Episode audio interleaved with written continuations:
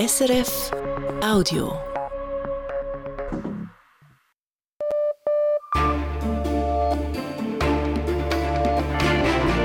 Radio SRF Echo der Zeit mit Ivan Lieberherr. Unsere Themen am Mittwoch, dem 7. Februar. Sanktionen gegen Russland.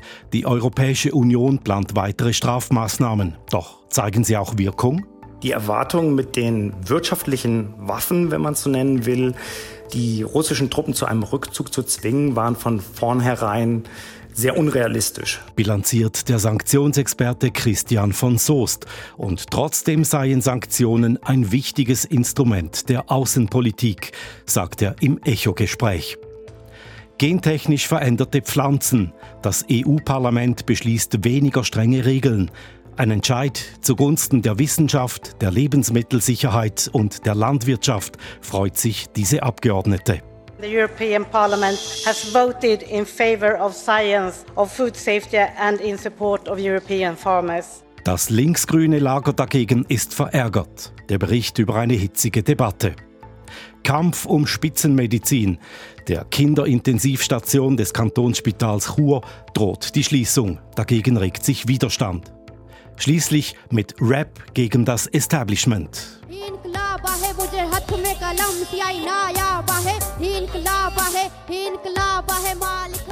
In der tiefsten pakistanischen Provinz bringt ein Geschwisterpaar das Dorfleben durcheinander mit seiner Musik. Zuerst in die Nachrichtenredaktion zu Jan von Dobbel und zu neuen Streikaktionen in Deutschland. An den größten fünf Flughäfen des Landes legte das Bodenpersonal der Lufthansa die Arbeit nieder, mit großen Auswirkungen auf den Betrieb der deutschen Fluggesellschaft. Von den ursprünglich mehr als 1000 geplanten Flügen fielen heute rund 900 aus. An den Drehkreuzen Frankfurt und München wurden jeweils mehr als die Hälfte aller sonst üblichen Flugverbindungen gestrichen. Die Streikenden fordern höhere Löhne und eine Inflationsprämie. Einen Tag vor den Parlamentswahlen in Pakistan sind bei zwei Anschlägen mehrere Menschen getötet worden. Die Anschläge richteten sich gegen zwei Wahlkampfbüros von Parlamentskandidaten in der Provinz Belutschistan im Südwesten des Landes. Nach Angaben der Behörden sind bei den beiden Explosionen mindestens 26 Menschen ums Leben gekommen, weitere Personen wurden verletzt. Pakistan wählt morgen ein neues Parlament. Um die Sicherheit der Wahlen zu gewährleisten, wurden tausende Sicherheitskräfte eingesetzt. In der Ukraine hat Russland am Morgen erneut mehrere Regionen und Städte beschossen, das sagt der ukrainische Präsident Volodymyr Zelensky. Mindestens fünf Menschen sind dabei laut Angaben der Behörden getötet worden, mehr als 30 Menschen wurden verletzt. Insgesamt habe Russland sechs Regionen angegriffen, das ukrainische Militär spricht von Dutzenden Raketen und Drohnen. Die UNO fordert mehr als 4 Milliarden Dollar, um die Not in Sudan zu lindern. Rund 25 Millionen Menschen seien auf humanitäre Hilfe angewiesen, darunter 14 Millionen Kinder, teilten die UNO-Flüchtlingshilfe UNHCR und das UNO-Nothilfebüro gemeinsam mit. Seit vor etwa einem Jahr Kämpfe zwischen Regierungstruppen und Milizen ausgebrochen sind, seien Millionen Menschen auf der Flucht. Der Schweizer Außenminister Ignazio Cassis hat in China Außenminister Wang Yi gesprochen. Er hat mit ihm über die Ukraine-Friedenskonferenz geredet, die die Schweiz organisieren will. Er habe China eingeladen, an der Friedenskonferenz teilzunehmen, sagte Ignazio Cassis an einer Medienkonferenz in Peking. Eine definitive Antwort hat er aber noch nicht bekommen. Seine chinesischen Gesprächspartner hätten eine gewisse Offenheit signalisiert, sagte Cassis. Auf seiner Asienreise war er zuvor in Indien und Südkorea und auch diese Länder hat er zur geplanten Ukraine-Friedenskonferenz eingeladen. Darf SVP-Nationalrat Andreas Glarner als Gaga-Rechtsextremist bezeichnet werden? Ja, sagt das Bezirksgericht Bremgarten im Kanton Aargau in einem konkreten Fall aus dem Jahr 2022. Medienunternehmer Hansi Voigt hatte Andreas Glarner auf der Plattform Twitter so betitelt, der SVP-Nationalrat hatte Strafanzeige eingereicht. Zunächst erfolgreich. Die Staatsanwaltschaft verurteilte Hansi Voigt per Strafbefehl. Das Bezirksgericht hat diesen nun aufgehoben. Im politischen Diskurs seien Übertreibungen und scharfe Formulierungen gesellschaftlich akzeptiert, so die Begründung. Andreas Glarner will dies nicht akzeptieren und hat gegenüber Medien angekündigt, das Urteil weiterzuziehen. Heute ertönten in der Schweiz die Sirenen. Wie immer am ersten Mittwoch im Februar fand der nationale Sirenentest statt. 99 Prozent der stationären Sirenen hätten funktioniert, heißt es beim Bundesamt für Bevölkerungsschutz. Und auch die Meldung über die Smartphone-App Alert Swiss sei erfolgreich verschickt worden. Insgesamt seien 14 Millionen Push-Mitteilungen versendet worden. Die Börsendaten von 18.05 Uhr geliefert von SIX. Der Swiss Market Index schließt bei 11.210 Punkten, minus 0,3 Prozent. Der Dow Jones Index in New York steigt um 0,4 Prozent. Der Euro wird zu 93 Rappen 98 gehandelt, der Dollar zu 87 Rappen 32. Und wie wird das Wetter, Jan von Doppel? Am Abend kommt von Nordwesten her Regen auf, dazu ist es windig. Morgen Vormittag ist es noch teilweise nass, am Nachmittag gibt es sonnige Abschnitte bei 12 bis 15 Grad. Vor knapp zwei Jahren ist Russland in die Ukraine einmarschiert. Auf diesen völkerrechtswidrigen Angriffskrieg reagierten zahlreiche Länder mit einem umfassenden Sanktionsregime gegen Russland. Die Sanktionen richteten sich teils gezielt gegen kremlnahe Politiker, Unternehmerinnen, Oligarchen, deren Vermögen im Westen wurden eingefroren. Nun zum zweiten Jahrestag des Kriegs bereitet die EU ein weiteres Paket mit Sanktionen vor, mittlerweile das dreizehnte. Doch auch dieses wird Russland kaum davon abhalten, seinen Krieg in der Ukraine fortzuführen. War das auch eine übertriebene Erwartung an das Sanktionsregime? Das habe ich den Politikwissenschaftler Christian von Soest gefragt. Er hat mehrere Forschungsprojekte zur Wirkung von internationalen Sanktionen geleitet. Die Erwartung mit den wirtschaftlichen Waffen, wenn man es so nennen will, die russischen Truppen zu einem Rückzug zu zwingen, waren von vornherein sehr unrealistisch, würde ich sagen, weil wir es hier mit einer militärischen Auseinandersetzung, mit einem Angriffskrieg zu tun haben. Das heißt, Sanktionen wirken eben im Zusammenspiel, im Verbund mit Waffenlieferungen für die Ukraine und auch wirtschaftlicher und humanitärer Unterstützung für die Ukraine. Und dieses Gesamtbild muss man eben zeichnen, wenn man auch über die Wirkung von Zwangsmaßnahmen spricht. Für sich allein sind Zwangsmaßnahmen aber kein Wundermittel. Sanktionen sind sicherlich kein Wundermittel, das zeigt die äh, Forschung ganz eindeutig. Es gibt bestimmte Bedingungen, unter denen sie eher wirken. Sie wirken besonders gegen demokratische Ziele. Jetzt haben wir das Problem, dass die meisten Ziele, die man mit Sanktionen in den Blick nimmt, Autokratien sind, also nicht demokratisch verfasst sind.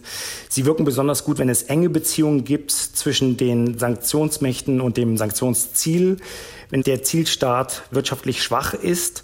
Und jetzt sehen wir schon, wenn wir diese Faktoren uns angucken, dass die eben im Fall von Russland so nicht gegeben sind.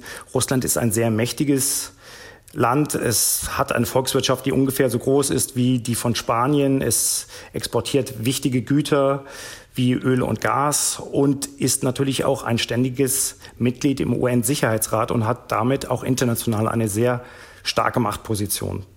Die Russland-Sanktionen richten sich ja auch gezielt gegen Putins Entourage in Politik und Wirtschaft. Sie sollen nicht die breite Bevölkerung Russlands treffen. Gelingt das? Also es sind eigentlich vier bestimmte Bereiche, die die Sanktionen in den Blick nehmen. Das ist einmal der Finanzbereich, das ist ganz, ganz wichtig. Das würde ich als das schärfste Schwert bezeichnen der Sanktionen. Und da spielt die Schweiz natürlich auch eine wichtige Rolle. Dann das Embargo gegen bestimmte Güter, hier Technologie und andererseits aber auch eben die Ressourcen. Und dann, Sie haben es angesprochen, die individuellen Sanktionen, also die Einreisesperren und die Beschlagnahmung von Eigentum im Westen. Und da werden wir jetzt ja zum zweiten Jahrestag Tag des vollständigen Angriffs auch neue Sanktionen der Europäischen Union sehen. Und zahlreiche Staaten folgen dem auch, in der Regel auch die Schweiz. Und das ist eben ein ganz wichtiges Signal. Es wird ganz sicher nicht zum Einlenken von Russland führen, aber es zeigt eben und es macht auch deutlich, dass die Sanktionen und der Druck, der wirtschaftliche Druck eben auch bei den Entscheidungsträgern, also den Politikern, bei Unternehmern und bei weiteren Unterstützern vom Kreml eben ankommt. Offensichtlich gibt es im Sanktionsregime Schlupflöcher, Umgehungsgeschäfte sind möglich, russisches Öl gelangt via Indien in den Westen, hört man. Lassen sich solche Schlupflöcher überhaupt vermeiden? Das kennen wir, dass Sanktionen umgangen sind, dass das Sanktionsziel, auch andere Sanktionsziele wie Iran zum Beispiel, wie Nordkorea versuchen, durch Löcher im Zaun, wenn man das so ausdrücken will, eben zu schlüpfen. Das ist im Fall von Russland nochmal extremer. Man muss zu den Öllieferungen und auch den Gaslieferungen ja sagen, dass westliche Staaten ja auch versuchen, das russische Öl auf dem Weltmarkt zu belassen, um eben nicht große Preissteigerungen hervorzurufen rufen. Und insofern ist das Öl auf dem Markt. Aus meiner Sicht ist es aber gerade für europäische Staaten eine Frage der Glaubwürdigkeit, dafür zu sorgen, dass Öl oder auch Gas eben nicht über die Hintertür wieder nach Europa importiert wird. Wie kommt man aus einer Sanktionsspirale eigentlich wieder raus? Ja, das Einfachste ist das Einlenken des Sanktionsziels. Das haben wir in der Vergangenheit auch gesehen. Es gibt durchaus Erfolgsfälle. Ich denke hier an Apartheid Südafrika, wo Sanktionen aus meiner Sicht eben einen Beitrag auch zur Beendigung der Apartheid und zur Freilassung von Nelson Mandela damals geleistet haben. Auch in Iran vor der Unterzeichnung des Nuklearabkommens, denke ich, hat der wirtschaftliche Schmerz durch Sanktionen auch eine Rolle gespielt. Das ist sicherlich die einfachste Variante. Dann ist es sicherlich auch sinnvoll, bestimmte Zwischenschritte die ein Sanktionsziel erfüllen muss, festzulegen und zu sagen, unter den Bedingungen werden Sanktionen gelockert. Sonst haben wir eben Sanktionen nur als ein Strafmittel und es ist nicht ganz klar, wie zum Beispiel im Fall von Kuba. Da gibt es seit 1960 Sanktionen der Vereinigten Staaten, ob Sanktionen überhaupt gelockert werden.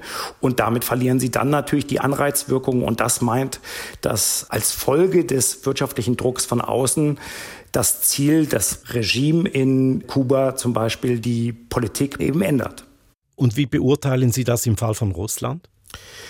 Hier ist es im Moment so, dass der Angriffskrieg läuft weiter. Das sehen wir auch unvermindert. Wir sehen keinen Rückzug der russischen Truppen. Das heißt, im Moment ist es aus meiner Sicht nicht absehbar, unter welchen Bedingungen die Sanktionen gelockert werden können.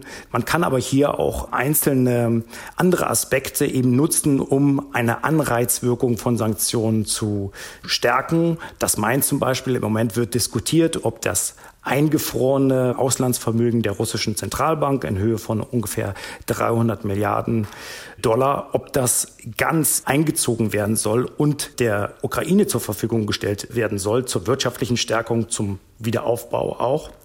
Hier könnte man zum Beispiel auch mit einer Drohung arbeiten und sagen, ja, wenn der Angriffskrieg weiterläuft, dann werden wir eben diesen nächsten Schritt auch gehen. Das wäre eine Möglichkeit mit einer Drohung von weiteren Sanktionen eben zu arbeiten.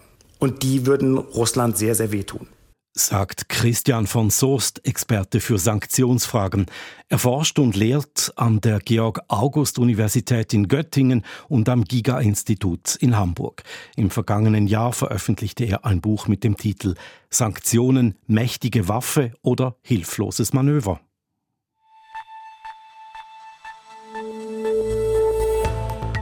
Das ist das Echo der Zeit von Radio SRF. Hier geht es weiter mit weniger strengen Regeln für gentechnisch veränderte Lebensmittel in der EU. Mit dem Herrscher Aserbaidschans, der seine Macht in vorgezogenen Wahlen absichern will. Mit Streitereien auf dem Bau zwischen großen Generalunternehmen und kleinen Handwerkerbetrieben mit der drohenden Schließung der Kinderintensivstation am Kantonsspital Chur, weil die Fallzahlen zu tief seien, wie es heißt. Und mit der Frage, ob Donald Trump disqualifiziert werden kann als Präsidentschaftskandidat.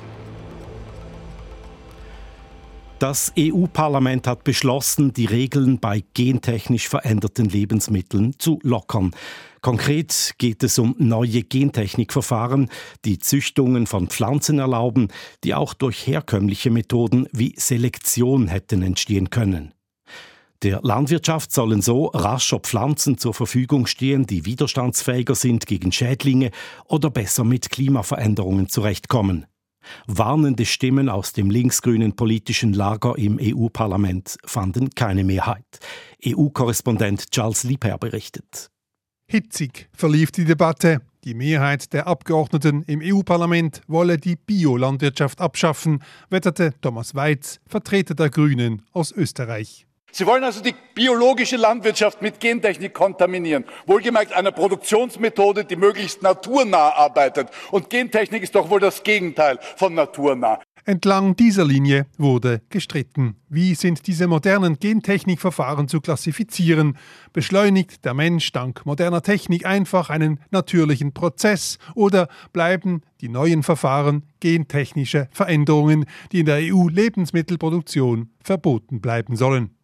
Marie Toussaint aus Frankreich, ebenfalls Grüne, verweist auf ein Urteil des obersten EU-Gerichtes. Gentech sei Gentech. Punkt. Des organismes génétiquement modifiés sont des organismes génétiquement modifiés. N'en déplaise aux vendeurs d'illusions qui espèrent ainsi tirer de larges profits au détriment des paysans et des consommateurs. In Wahrheit gehe es nur darum, dass Saatguthersteller Profite einstreichen wollten auf Kosten von Bauern und Konsumentinnen. Ganz so einfach zu klassifizieren sind die neuen Gentech-Verfahren nicht. Weder Richterinnen noch Wissenschaftler möchten sich festlegen. Die Grenze zwischen natürlich und künstlich wird verwischt, weil das Ziel nachweislich auf zwei Wegen zu erreichen ist. Resistentere Pflanzen können durch mehrmalige konventionelle Kreuzungen gezüchtet werden oder eben auch via eine Abkürzung gentechnisch im Labor. Ein simpler, wichtiger Effizienzgewinn, meinte der Rechtsaußenpolitiker Pietro Fiocchi aus Italien. Die Gentechnikverfahren würden den Bäuerinnen und Bauern erlauben, beim Anbau weniger Pestizide einzusetzen, was im allgemeinen Interesse sei.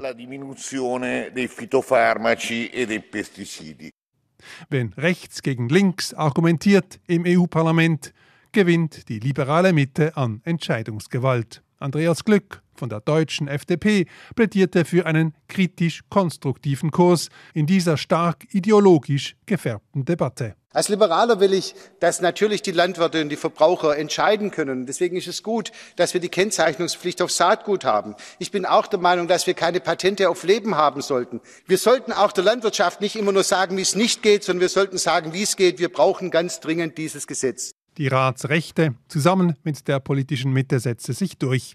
Die Deklarationspflichten bleiben beschränkt. Nur Saatgut, das gentechnisch verändert wurde, muss gekennzeichnet werden, nicht Lebensmittel im Laden. In der EU sollen die Regeln für moderne Gentechnikverfahren gelockert werden. Garantiert gentechfrei bleibt nur die Biolandwirtschaft. Nun beginnen die Verhandlungen des Parlaments mit dem Rat der EU-Mitgliedstaaten. Gerne würden die rechten Parteien das Gesetz definitiv verabschieden, um den aktuell aufgebrachten Bauern entgegenzukommen. Die EU plant nämlich eine Ausweitung des Verbotes für den Einsatz von Pestiziden. Wahrscheinlich beginnen die Verhandlungen jedoch erst nach den Europawahlen. In Bezug auf die umstrittenen Gentechnikverfahren wären klare Mehrheitsverhältnisse in jedem Fall hilfreich. In der autoritär geführten Südkaukasusrepublik Aserbaidschan haben die Menschen heute gewählt, so man denn von einer Wahl reden kann. Die Wiederwahl von Langzeitherrscher Ilham Aliyev gilt als gesichert. Doch dass Aliyev sich ein Jahr früher als geplant wiederwählen lässt als Präsident, das offenbart eine gewisse Ratlosigkeit in seinem Regime. Die Analyse von Callum McKenzie, unserem Korrespondenten für Russland und den Kaukasus. Ilham Aliyev steht seit 20 Jahren an der Spitze des aserbaidschanischen Staates. Doch heute ist Aliyev im Volk wohl so beliebt wie nie zuvor. Im September haben aserbaidschanische Truppen die umstrittene Region Bergkarabach zurückerobert und die dort ansässigen Armenierinnen und Armenier vertrieben. Aliyevs Propaganda versprach jahrelang die Wiedereingliederung von Bergkarabach und die Rache an den Armeniern, die dort eine eigene Republik ausgerufen hatten. Nun hat er seine Versprechen gehalten. Aserbaidschan fühlt sich von einem nationalen Trauma befreit. Aliyev will die Euphorie des Sieges nutzen, um sich für weitere sieben Jahre zu legitimieren. Dabei steht ihm keiner im Weg, die marginalisierte Opposition boykottiert die Wahlen zum achten Mal in Folge. Die anderen Kandidaten sind regimetreue Marionetten, die zum Teil selbst zur Wahl des bisherigen Präsidenten aufrufen. Freilich wäre dies auch in einem Jahr so gewesen. Dann nämlich hätten die Wahlen ursprünglich stattfinden sollen. Wozu braucht Aliyev also die Volksgunst der Stunde? Tatsächlich ist der Triumph in Karabach Segen und Fluch für das Regime, Außer dem aggressiven Nationalismus, den Aliyev in Bezug auf die abtrünnige Republik propagierte, hat sein System der Bevölkerung wenig zu bieten. Trotz enormer Einnahmen durch Öl- und Gasförderung stagniert Aserbaidschans Wirtschaft. Im Schnitt verdienen die Menschen dort weniger als in den Nachbarländern Armenien und Georgien. Mit seinem Karabach-Feldzug konnte Aliyev sein Volk lange von den Missständen ablenken. Nun, da das Ziel erreicht ist, braucht es etwas Neues. Aliyev erhebt mehr oder weniger unverhohlen Ansprüche auf das Territorium Armeniens, sogar auf die Hauptstadt Erivan. In Armenien wächst die Sorge, dass er seinen Worten auch Taten folgen lässt. Doch ein Angriff auf international als armenisch anerkanntes Territorium birgt für Aliyev größere Risiken als beim umstrittenen Bergkarabach. Lange hat sich der Westen aus dem Konflikt weitgehend rausgehalten, warnt aber seit September deutlich vor weiterer aserbaidschanischer Aggression. Europa bleibt für Aliyev ein wichtiger Kunde, trotz Annäherung des Regimes an Russland und China. Daher kann Aliyev nicht mehr zwingend auf seine kriegerische Propaganda zählen, um das Volk von sich zu überzeugen. Den Erfolg in Karabach schlachtet er jetzt aus, wie es danach weitergeht, scheint er noch nicht zu wissen. Im Zweifel setzt er auf mehr Repression. In den letzten Monaten wurden mehrere der letzten unabhängigen Journalistinnen und Journalisten in Aserbaidschan verhaftet.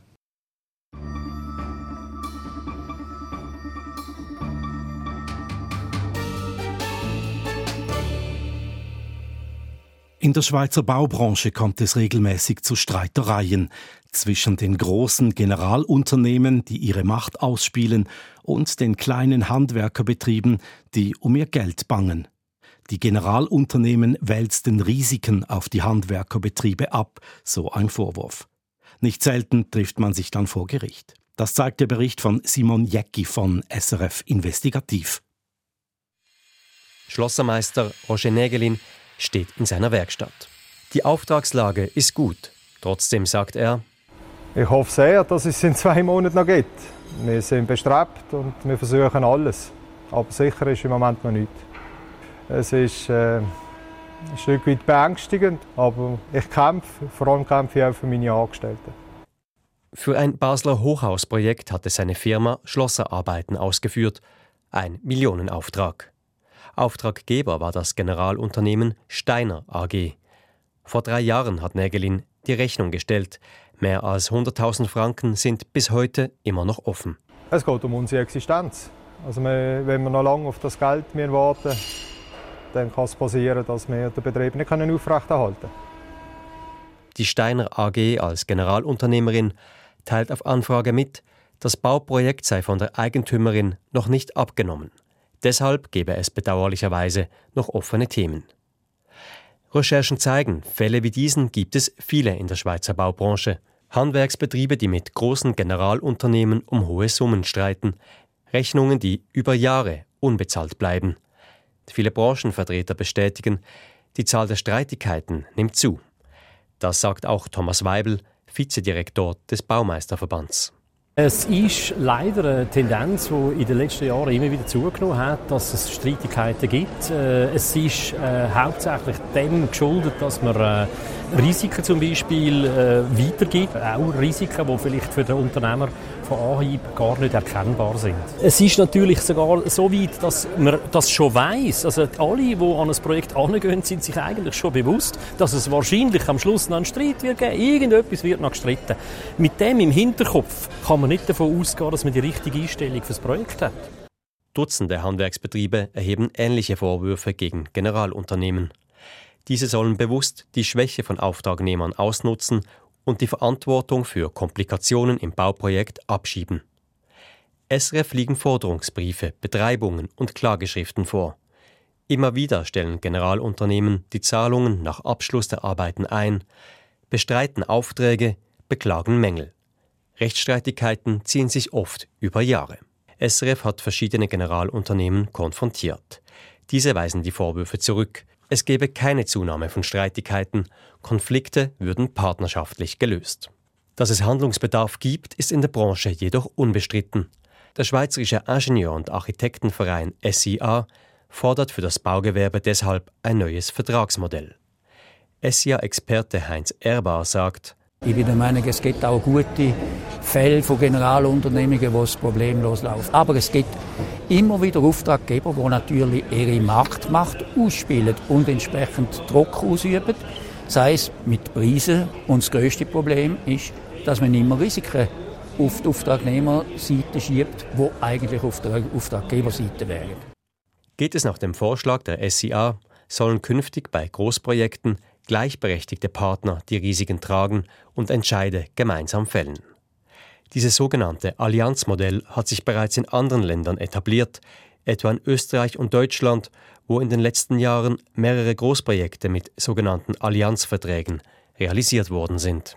In der Schweiz unterstützen verschiedene Branchenverbände den Vorstoß. Das Ziel Streit verhindern, Kosten senken und sicherstellen, dass kein Handwerker aufgeben muss, obwohl seine Auftragbücher voll sind. Simon Jäcki. Mehr zu diesen Streitigkeiten auf dem Bau gibt's heute Abend im Fernsehen in der Rundschau auf SRF 1. Die Gesundheitskosten steigen und steigen und damit auch die Krankenkassenprämien. Für viele Haushalte ist es schwierig, das zu stemmen. Das Kostenwachstum bremsen, das könnte man über eine Verringerung des Angebots, indem etwa gewisse Angebote auf einzelne Spitäler begrenzt werden, was auch die Qualität von Eingriffen erhöhen könnte. Wenn es dann aber konkret wird, wächst der Widerstand gegen solche Pläne. Zu beobachten derzeit in Graubünden. Der Kinderintensivstation des Kantonsspitals Chur droht die Schließung. Dort will man das aber nicht einfach so hinnehmen. Noemi Ackermann berichtet. Der Direktor des Kantonsspitals Chur, Hugo Keune, sorgt sich. Die Kinderintensivstation könnte geschlossen werden. Der Grund zu tiefe Fallzahlen, sprich zu wenig Patienten und Patientinnen. Für die gesamte Kinder- und Jugendversorgung im Kanton Graubünden oder in der Südostschweiz hätte das gravierende Folgen. Damit wäre das gesamte Angebot im Kinder- und Jugendbereich gefährdet, so Könne. Also wir sehen äh, nicht, dass das eine Ersparnis geben sollte. Wir sehen nicht, dass die Qualität besser sein sollte. Und wir sehen auch nicht, dass die Kapazitäten dann in den Ballungszentren gegeben sind äh, für diese Fälle. Und darum äh, sehen wir überhaupt nicht ein, warum das diese Gebiete dass hier ein Eingriff stattfinden soll. Die nächsten Kinderintensivstationen wären in St. Gallen oder Zürich. Man müsse hier Rücksicht nehmen auf eine regionale Ausgewogenheit, so die Forderung des Kantonsspitals Chur. Hintergrund der Diskussion ist die interkantonale Vereinbarung über die hochspezialisierte Medizin. Angegliedert ist diese bei der Gesundheitsdirektorenkonferenz GDK. Wenn ein Spital die vorgegebenen Fallzahlen nicht erreichen kann, dann kann ihm der Auftrag entzogen werden, so wie es jetzt in Chur droht. Die Generalsekretärin der GDK, Katrin Huber, sagt dazu, die Planung der hochspezialisierten Medizin, das betrifft nur seltene, hochkomplexe Behandlungen und das Ziel ist die Erhöhung der Qualität, wenn diese seltenen Behandlungen eben auf wenige Zentren konzentriert werden. Die Spitäler haben dann genügend hohe Fallzahlen und davon profitieren die Patientinnen und Patienten. Dies sieht auch die Patientenorganisation SPO so sagt deren Geschäftsführerin Susanne Gedamke, sie befürworte eine Zentralisierung, weil die Qualität in den einzelnen Fachgebieten steige. Wir erfahren immer wieder von Komplikationen, die tendenziell schon gehäufter vorkommen in Institutionen, die weniger Erfahrung haben. Deshalb sei es sinnvoll, dass für ein Spital eine Mindestanzahl für bestimmte seltene Behandlungen gelte. In Chur hingegen spricht Spitaldirektor Hugo Köhne mit Blick auf diesen Fallzahlenwert von Willkür. Der ist aus unserer Sicht sowieso eher fragwürdig festgelegt. Ein Beispiel, wenn bei uns ein Chirurge 18 Fälle operiert, dann ist das vielleicht besser, als wenn an einem, Beisp an einem Spital, das vielleicht 25 Fälle hat oder 24 Fälle, dann zwei Chirurgen je zwölf Fälle operieren. Also man muss das auch immer differenziert anschauen, wo die Kompetenz äh, dann äh, vorhanden ist. Seine Kritik geht aber noch weiter. Es seien heute zu viele Bereiche der hochspezialisierten Medizin zugeordnet. Die Generalsekretärin der GDK, Katrin Huber, widerspricht. Wir sehen das in dem Sinn anders, dass diese Zuordnung zur hochspezialisierten Medizin im Detail geprüft wurde, auch äh, vernehmlasst wurde und nachher entschieden wurde und äh, auch gerichtlich bestätigt, wo dies angefochten wurde. In Graubünden überlegt man sich bereits den nächsten Schritt. So schreibt die Kantonsregierung, sollte die Kinderintensivstation schließen müssen, dann müsse man sich einen Austritt aus der Vereinbarung über die hochspezialisierte Medizin überlegen. Allerdings, das Bundesgesetz verpflichtet die Kantone zu einer gemeinsamen Planung. Damit die Vereinbarung nichtig wird, müsste Graubünden acht weitere Kantone vom Austritt überzeugen können. Noemi Ackermann. Das ist das Echo der Zeit am Mittwochabend. Wir begegnen in den nächsten Minuten einer US-Republikanerin, die gerichtlich erreichen will, dass Donald Trump nicht mehr fürs Präsidentenamt kandidieren darf. Und einem pakistanischen Geschwisterpaar, das mit Rapmusik gegen das Establishment Stimmung macht. Kann Donald Trump disqualifiziert werden als Präsidentschaftskandidat, weil er sich an einem Aufstand beteiligt hat am Sturm aufs Kapitol? Zu dieser Frage kommt es morgen zu einer Anhörung vor dem obersten Gerichtshof und bald soll das Gericht einen Entscheid fällen. Das Urteil der neun Verfassungsrichterinnen und Richter könnte sehr weitreichende Folgen haben. Angestoßen haben diesen Gerichtsfall sechs Wählerinnen aus dem Bundesstaat Colorado. USA-Korrespondent Andrea Christen hat mit einer der Klägerinnen gesprochen und wollte wissen, weshalb ausgerechnet sie als Republikanerin beschlossen hat, gegen Trumps Kandidatur vor Gericht zu ziehen. Christa Käfer ist eine konservative Kolumnistin für eine Zeitung in Denver und eine Republikanerin alter Schule. Die 53-Jährige bewundert den ehemaligen Präsidenten Ronald Reagan. Sie arbeitete in Washington für eine konservative Denkfabrik und für republikanische Kongressabgeordnete. Noch lange bevor Donald Trump die Partei in weiten Teilen zu einer Trump-Partei machte. Nur widerwillig stimmte sie 2020 für ihn. Ich wollte nicht für Trump stimmen, aber ich hielt seine Politik für besser als jene von Joe Biden. So hungrig zu sein, dass man selbst aus einer Mülltonne isst, so fühlte es sich an, für Trump zu stimmen. Als Trump sich weigerte, seine Wahlniederlage zu akzeptieren, als ein Mob von Trump angestachelt das Kapitol stürmte, war für Christa Käfer klar. Er verstieß gegen das Prinzip der friedlichen Machtübergabe und schuf einen gefährlichen Präzedenzfall. I was thinking if we didn't act, we have allowed a new normal to be established. Wenn wir nichts unternommen hätten, hätten wir das, was Trump getan hat, normalisiert. Es wäre akzeptabel geworden, dass jemand ein Amt ausführt, einen Eid ablegt, diesen Eid mit Füßen tritt, einen Aufstand anzettelt und dann wieder zur Wahl antritt. Die anderen Parteien, ein nächster Kandidat, könnten sich sagen, das ist jetzt akzeptabel. Es ist wichtig, dass wir hier eine Grenze ziehen. Der 14. Zusatzartikel der US-Verfassung bietet eine Möglichkeit. Er stammt aus der Zeit nach dem Bürgerkrieg. Sehr verkürzt gesagt, verbietet er es jemandem, wieder ein Amt zu bekleiden, wenn sie oder er an einem Aufstand beteiligt war. In Colorado will eine Antikorruptionsorganisation damit Trump von der Wahl ausschließen, auf dem Gerichtsweg. Käfer ließ sich als Klägerin anwerben, zusammen mit fünf anderen.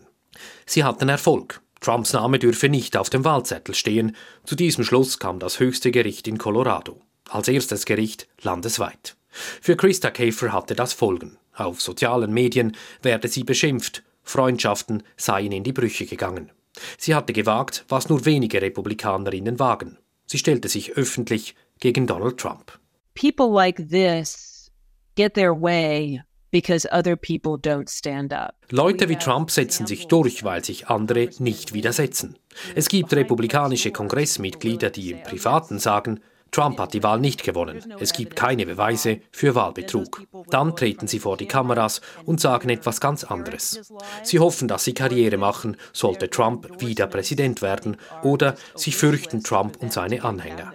Eine Mischung aus Ambition und Angst führt dazu, dass selbst anständige Leute nichts unternehmen. So a combination of fear and ambition causes even decent people to do nothing. Die Entscheidung in Colorado wurde weitergezogen an den obersten Gerichtshof. Morgen wollen sich die höchsten Richterinnen und Richter die mündlichen Argumente beider Seiten anhören. Egal wie sie entscheiden. Es ist fraglich, ob es ratsam ist, Trump von der Wahl auszuschließen. Er dürfte von seiner Partei wieder als Kandidat aufgestellt werden. Ein großer Teil der republikanischen Basis hält zu ihm. Sollten also nicht die Wählerinnen und Wähler an der Urne über ihn urteilen. Die US-Verfassung schreibt vor, wer Präsident werden darf. Es geht um das Mindestalter von Kandidierenden oder um die Frage, wo sie geboren wurden oder ob jemand an einem Aufstand beteiligt war. Es gibt Mittel und Wege, um die Verfassung zu ändern. Aber wir dürfen sie nicht missachten, nur weil ein Kandidat populär ist. Das würde den Rechtsstaat beschädigen. Und ohne Rechtsstaat gibt es keine funktionierende Demokratie. And without rule of law, you cannot have a functioning democracy. Ganz so eindeutig sei die Sache nicht, sagen manche Experten. War Donald Trump am 6. Januar an einem Aufstand beteiligt? Gilt der alte Verfassungszusatz wirklich auch für ehemalige Präsidenten?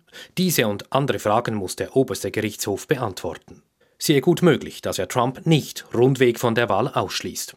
Falls doch, wäre das ein landesweites politisches Erdbeben. Mit Christa Käfer im Epizentrum. Zwei Geschwister aus der tiefsten pakistanischen Provinz rappen gegen das Establishment. In ihrem bekanntesten Lied rufen sie zur Revolution auf und haben damit schon die erzkonservativen Dorfältesten auf den Plan gerufen. Aber die Panji Gang will viel mehr bewegen als nur ein Dorf. Im konservativen Pakistan kein einfacher Plan. Südasien-Korrespondentin Maren Peters.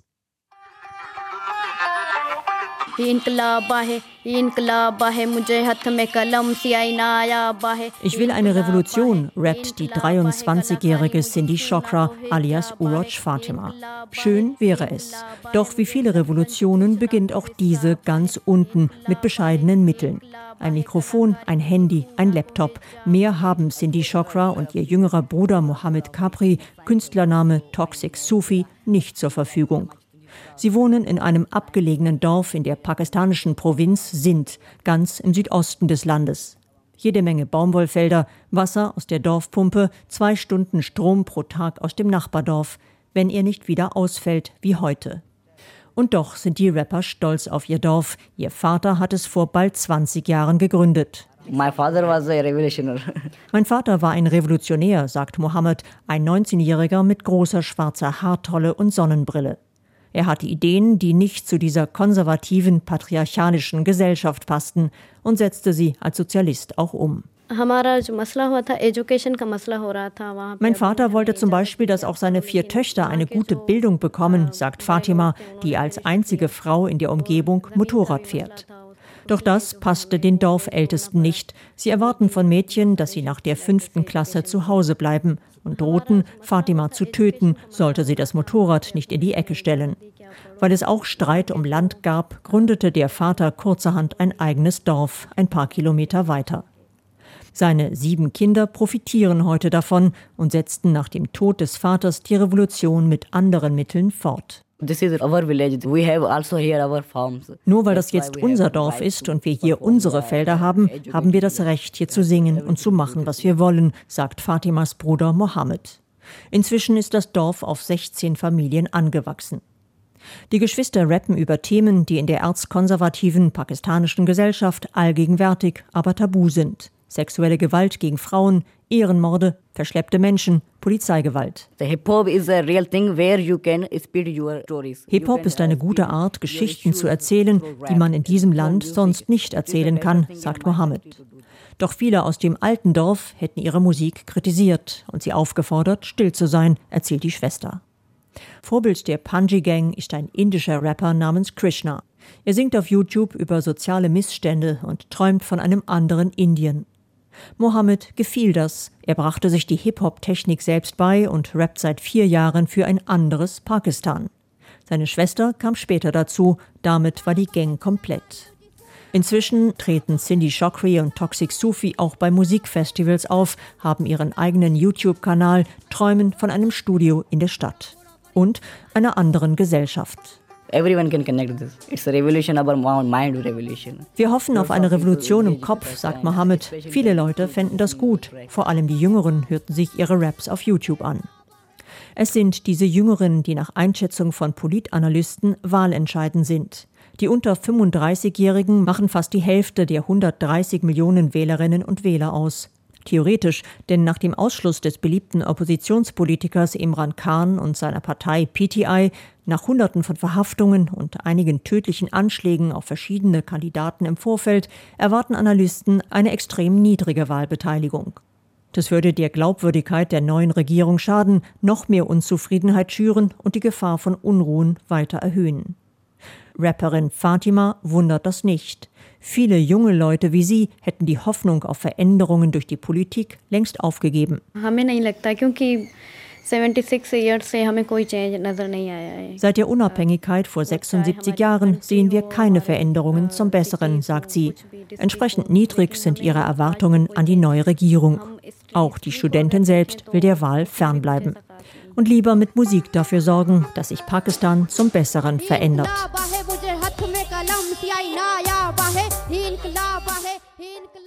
Rap aus Pakistan im Bericht von Maren Peters.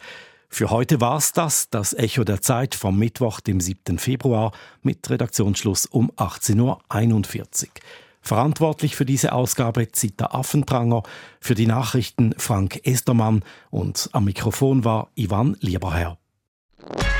Das war ein Podcast von SRF.